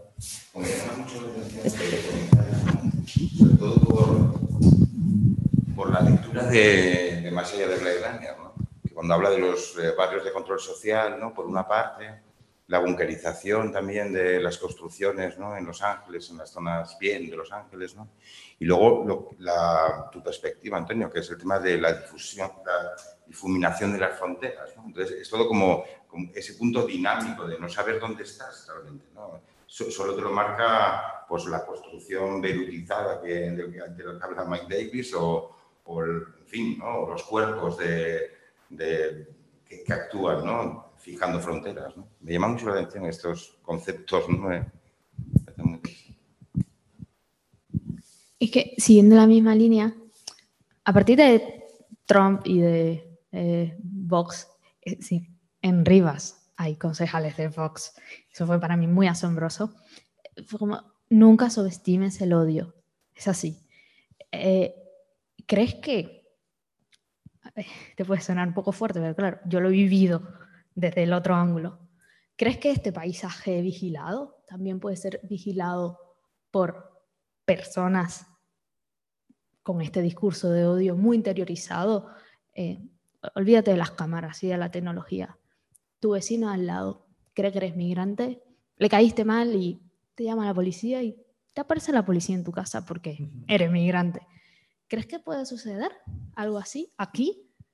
Sí, yo creo que, o sea, creo que sí, ¿no? Y, y, de hecho incluso yo creo que en el libro de Mike Davis como que señala, ¿no? Como incluso la, la cuestión de la, de la, vigilancia, ¿no? Que claro, pero en otra época. Sí, sí, sí, sí, sí, sí, sí, sí, pero yo creo que puede, que puede pasar y, y, de hecho pasa, pero bueno, es una opinión como completamente personal, pero como, quiero decir, para mí también plantearlo en términos pues de ensamblaje o de dispositivo pasa por no conceder como eh, la, la, vigilancia, por ejemplo, únicamente al Estado o únicamente a la policía, sino que la vigilancia es eso y que pueden colaborar muchísima gente. Si lo vemos desde el caso contrario, eh, sabemos, ¿no? O podemos como entender pues esta situación que se dio, que os mostraba en la calle de Amparo con las pistolas tal, porque alguien grabó con un móvil, quiero decir. O, o porque alguien solicitó al gobierno la vigilancia, o sea, eh, las cámaras de seguridad para poder testar y todo tal, ¿no? Entonces yo creo que la vigilancia, pero por supuesto, claro, se puede como también ejercer, quiero decir, no es únicamente la vigilancia, o sea, en ese sentido yo no creo que los ostente la vigilancia únicamente el Estado o la policía, ¿no? Y únicamente se pueda generar el contrarrelato total, sino que precisamente se puede generar desde cualquier lado y pueden, pueden ocurrir esas cuestiones. Sí, sí, sí, sí. O sea, para mí es interesante como plantearlo así porque permite entender que todos tenemos un, o que podemos, que agentes muy insignificantes pueden de repente cobrar un papel fundamental en detonar una de estas cuestiones. ¿no? O sea, y que, que eso es algo que lo que hay que lidiar, ¿no? Que muchas veces esto, estos marcos de, pues eso, de el Estado, ¿no? El Estado somos, o sea, esta, esta, fase del Estado somos todos, ¿no? Pues un poco como mm. hacerlo patente y empezar a desgranar y ver realmente qué es el Estado, pero ver cuáles son las cámaras de vigilancia, cuáles son tal, y entender que una persona puede ser precisamente también, pues ese, ese, ese delator, ¿no? Ese, ese agente de vigilancia, sí, sí, sí, sí. ¿Dónde queda el miedo? ¿Cómo el miedo? ¿no? a la hora de poder interpretar estos sucesos ¿no? que ocurren en estos espacios geográficos. ¿no? Sí, que cuando el, el, el, lunes pasado hablábamos de, bueno, y ahora tendremos que también reinterpretar las explicaciones sobre lo que acontece ¿no? en términos de, de ciudad, incluyendo la variable miedo. ¿no? Entonces, eh, yo me pregunto, ¿cómo medimos el miedo? ¿no? Oh, pero son experiencias como, no, no sé. No, no, o sea, yo No creo sé, que ¿no? por, o sea, por intentar contextualizarte de dónde viene la, la pregunta, tiene que ver mucho con la que el otro día hablábamos, con la idea subjetiva de miedo y en realidad como eh, por satisfacer eh, determinados miedos que en muchos casos pueden ser de clase media o de, de determinadas situa- situaciones, ¿no? se, eh, bueno, se olvidan no sé, otros derechos de otras personas, por ejemplo, al uso del espacio. ¿no? Entonces, como, y como la gestión del miedo, que es una gestión subjetiva y, y en muchos casos eh, es el motivo de determinado tipo de políticas y que encima en sí misma se construye, ¿no? o sea, que, no lo- o sea, que puedes implementar toda una serie de, de prácticas comunicativas, de estados de situación, no sé qué, que, que aumentan esa situación perceptiva, pero en la práctica construyen también políticas concretas en contra de determinadas eh, de determinados derechos sobre el uso del, del espacio y ya más allá de derechos de posibilidades de existencia o incluso cosas como lo que hemos hablado ahora de políticas directamente de excepcionalidad y de violencia contra cuerpos por ciertos malestares o de todo saber qué, sentimientos de odio no sé cuántos, que, pero que en realidad te estás atentando contra vidas reales de personas. ¿no? Y bueno, entonces un poco en esa práctica, y que claro que en estos lugares ya adquiere una dimensión ¿no? estratosférica, porque son, ya no es, bueno, el dispositivo frontera habilita el dispositivo vida. Para mí, o sea, cuando hablo en estos términos y te estás acordando de Mumbai, te estás acordando de gente que ha muerto por esa, eh, por esa relación de fuerzas donde se ha permitido que esa excepcionalidad sucediera, ¿no? Eh, a través de una persecución o a través de no sé qué, y cómo se desactivan un montón de mecanismos que supuestamente legitiman ese, esa excepcionalidad en, en cualquier lugar, ¿no? Entonces, eh, claro, es la contraparte de esa... Entiendo que hay ciertos instrumentos ¿no? que controlan. Bueno, lo que cuando, estamos... cuando ordenan ¿no? la de los flujos, por ejemplo, la operación Paso del Estrecho. Esto es una cantidad ingente de personas ¿no? moviéndose. Sin embargo, el control, o el, o sea, el ejercicio de todo esto que estamos hablando no parece tan evidente, sino se, se perturba de alguna forma en, en espacios muy concretos. Estas fronteras móviles, ¿no? Entonces, no sé, me- el otro día me quedé un poco con la ¿no? de esa idea de esta variable, ¿no? que efectivamente es la que está afectando ¿no? a, a toda la organización de estos espacios, ¿no? estas construcciones, estos eh, elementos. Yo creo que ahí hay un problema de, o sea, como la, falta de visibilidad de estos espacios, eh, creo que es uno de los mecanismos que los hace, o sea, como hay una falta de visibilidad importante, ¿no? Y una falta de visibilidad deliberada de estos espacios. Y yo creo que eso es uno de los mecanismos, ¿no? La falta de, de- de poder entender, ¿no? De poder, primero de poder, la falta de voz, ¿no? Porque es muy difícil, quiero decir, es, es, es muy difícil como dar voz a personas que igual las devuelven, ¿no? Por ejemplo, por la falta de habeas corpus, ¿no? O de esa devolución en caliente, todo tal, o porque es repatriada, o por tal. Entonces, o porque se, se, se, se, hunde una patera. No, primero, yo creo que hay esa falta de voz. Y para mí, esto no son unas cuestiones, creo que tiene que ver incluso más con lo, lo que quería como plantearos, más con la idea de justicia espacial que con la idea del miedo, que igual me queda más, un poco más lejana ¿eh? a la hora de, de plantearte la respuesta. Simplemente cuando hablabas de los CIES, por ejemplo, ¿no? el, bueno, los- el propio eh, CIE ¿no? de Aluche podría ser un, un mensaje autoimpuesto, ¿no? es decir, que interesa tener ese espacio, porque con ese espacio lanzamos un mensaje, ¿no? y ese mensaje refuerza ese miedo. Entonces, ahí es donde justo me- parece interesante, pero me resulta difícil de, de analizar, ¿no? en el sentido un poco más operativo. ¿no? Mm. pero esta idea como tú lo, lo ¿eh? que- que- que- O sea, para mí hay también como, eh, como el ejercicio de resistencia que muchas veces se da y que, pues cuando en Aluche prendieron sábanas, de repente ya estás visibilizando una realidad que porque hay como unas planchas metálicas que tapan todas las ventanas, tú no puedes ver. ¿no? Y ese ejercicio, o, o reventar una puerta y salir a una azotea, pues está habilitando de repente que tú tomes conciencia, digo desde el otro lado, ¿eh? como, como, quiero decir, yo te iba a decir, yo miedo no tengo, como hombre blanco, hetero, ¿sabes? Yo, si tengo miedo, pues es de casualidad. Pero, pero bueno, yo creo que visibilizando ese primer mecanismo, para poder eh, plantear un debate, ¿no? Para poder plantear, por lo menos reconocer cuáles son todos los actores involucrados. Si, si no hay esa visibilidad, y es tan difícil como muchas veces obtener esa visibilidad, no se puede plantear como por lo menos, ok, cuáles son todas las partes que están interviniendo en juego y por lo tanto habilitar una justicia espacial. ¿no? Una justicia verdaderamente espacial que pase por reconocer como todas las voces en igualdad de condiciones.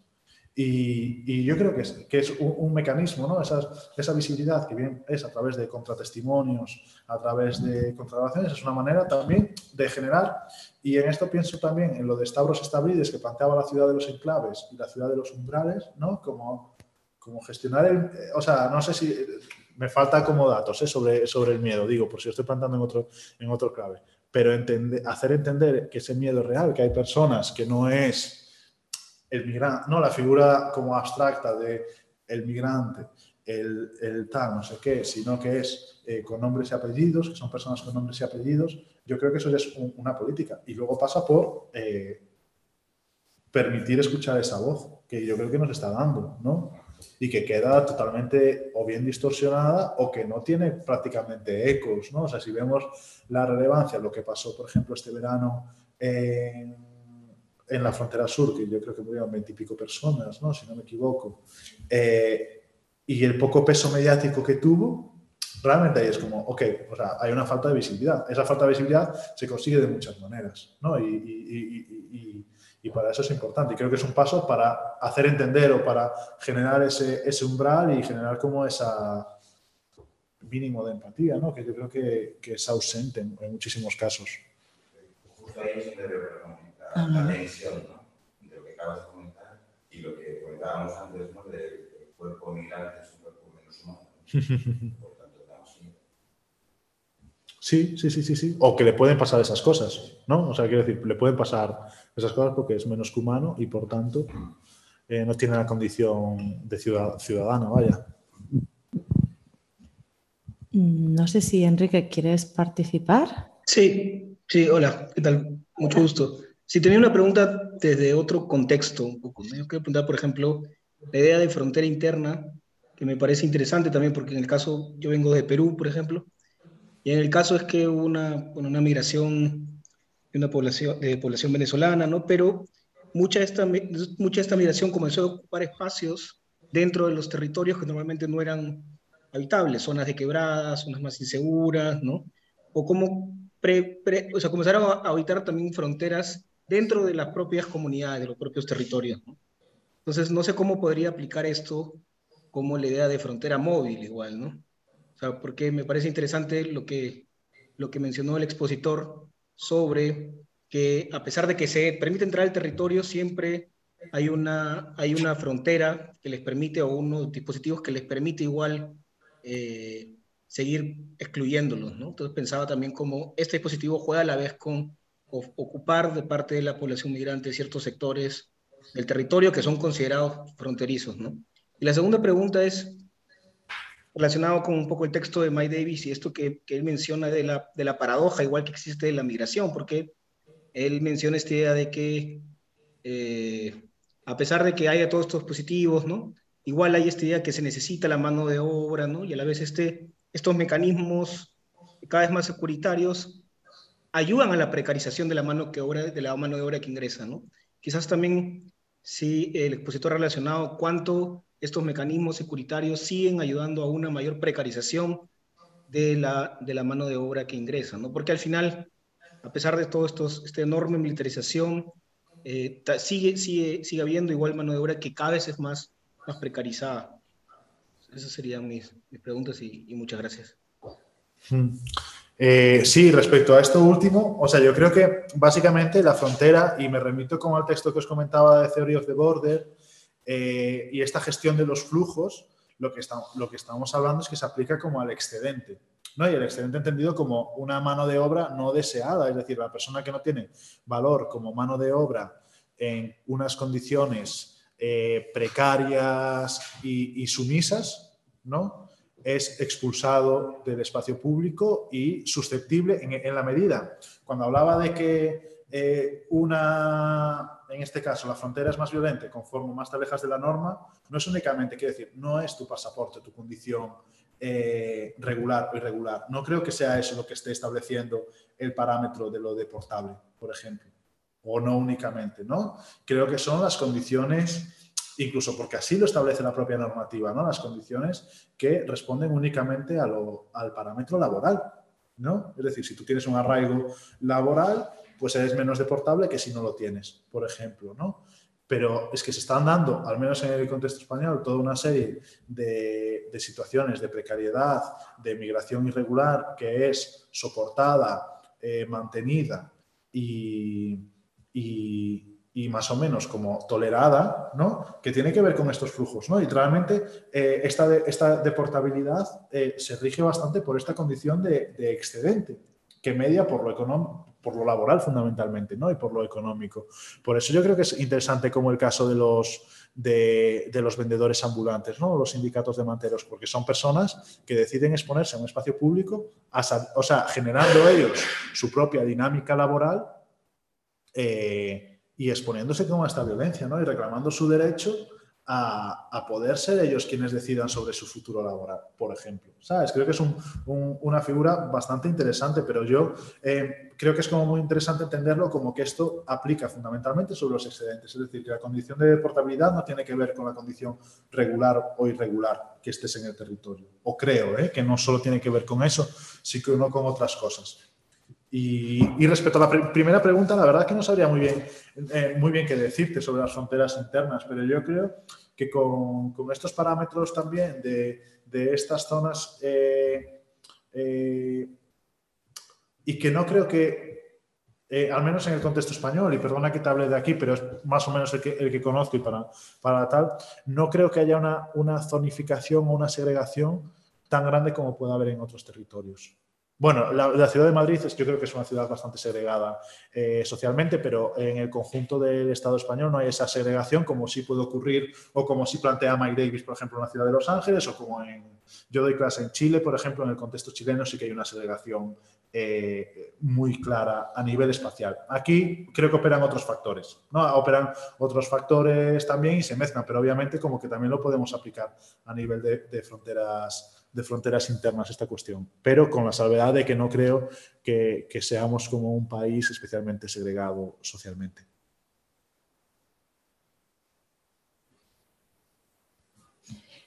Vale, yo quería recoger una pregunta que han hecho por el chat y que se me ha escapado cuando estábamos porque han entrado otros mensajes de agradecimiento y tal, entonces, que es de, Cecilia y vuelvo un poco a una cosa que estábamos hablando de si cambiamos la escala y hablamos de las, eh, comunidades cerradas, de las gate community, eh, eh, si funcionan con la misma lógica de hipervigilancia y frontera y... Um,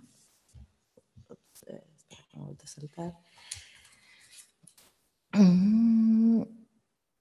Incluso los propios ciudadanos, como hablábamos, aplican de estos dispositivos de control y demás. Y, bueno, y todos los prejuicios asociados. Sí, hombre, yo creo que, o sea, hubo ahora como una noticia, que la noticia esta que, era como un, poco meme, ¿no? Lo de la comunidad nudista. O sea, quiero decir, en Europa las gated communities como que tampoco es algo eh, bastante, ¿no? Como muy, muy común, pero sin ir más lejos, la de la piscina de la urbanización nudista, no sé si sabéis, ¿no? Como que, ¿no lo conocéis el caso? No, nadie. Joder.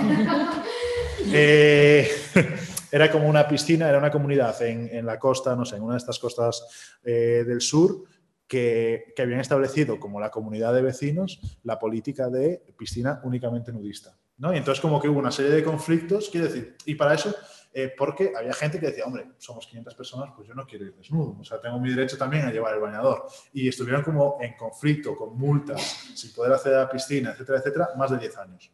Es como, y, finalmente se resolvió de que tenían derecho a ir en bañador, si querían, vale.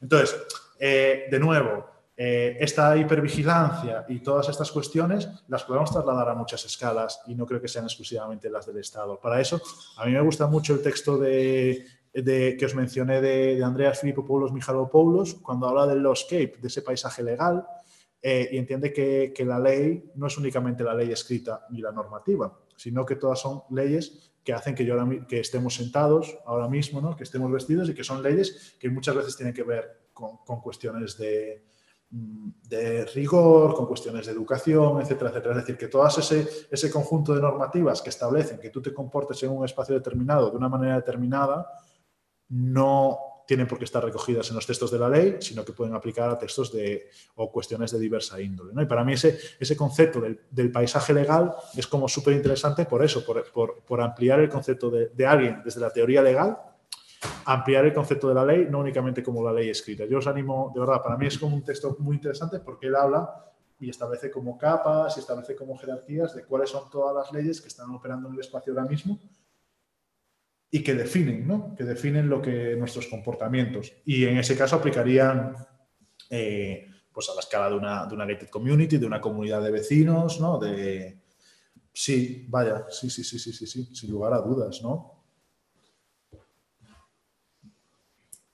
Vale, pues incidiendo un poco en esta cuestión que hablaba Enrique, ya no tanto para esta sesión como para otros trabajos, porque, bueno, para otras sesiones que sí que vamos a trabajar más, como estas lógicas de gestión de, la frontera, de la propia gobernanza y a quien desplaza, moviliza, criminaliza, explota y expulsa, como ligado también a los propios mecanismos de funcionamiento del capital, o sea que no solo la propia precarización del trabajo, sino directamente el encapsulamiento en condición de servicios, bueno, lo que trataremos también en las en las próximas las siguientes sesiones de cómo se crea también esos mecanismos no solo de, pre, de, precarización, que por supuesto, sino también de segregación espacial y, y de, de, división eh, de alguna manera que se produce por abajo al tiempo que de consolidación, como pasa con esta cuestión de la frontera de las élites, ¿no? que es la contraparte también para mí de la propia frontera. O sea, como la, hablamos de la frontera que, que separa por abajo, en realidad, y hablamos poco de la no frontera ¿no? que une por arriba y que donde obviamente los espacios no son ni mucho menos eh, los mismos ni los límites para, para, las personas y que, y que esa otra escala de las fronteras que no existen no solo para el capital sino también para las personas y determinadas condiciones sociales también opera como contraparte de, explicitante de, de esa lógica terrible de gobierno.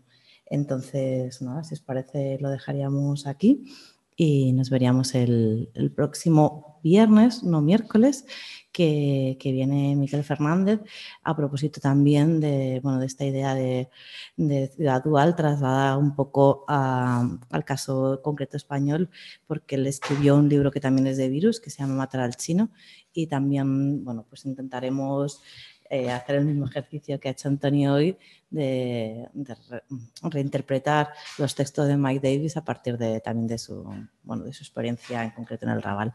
Así que nada, pues daros las gracias a todos, a todas, a todos y especialmente a Antonio por haberse dejado liar hasta aquí y nos vemos el viernes. Nada, gracias a vosotras. Gracias.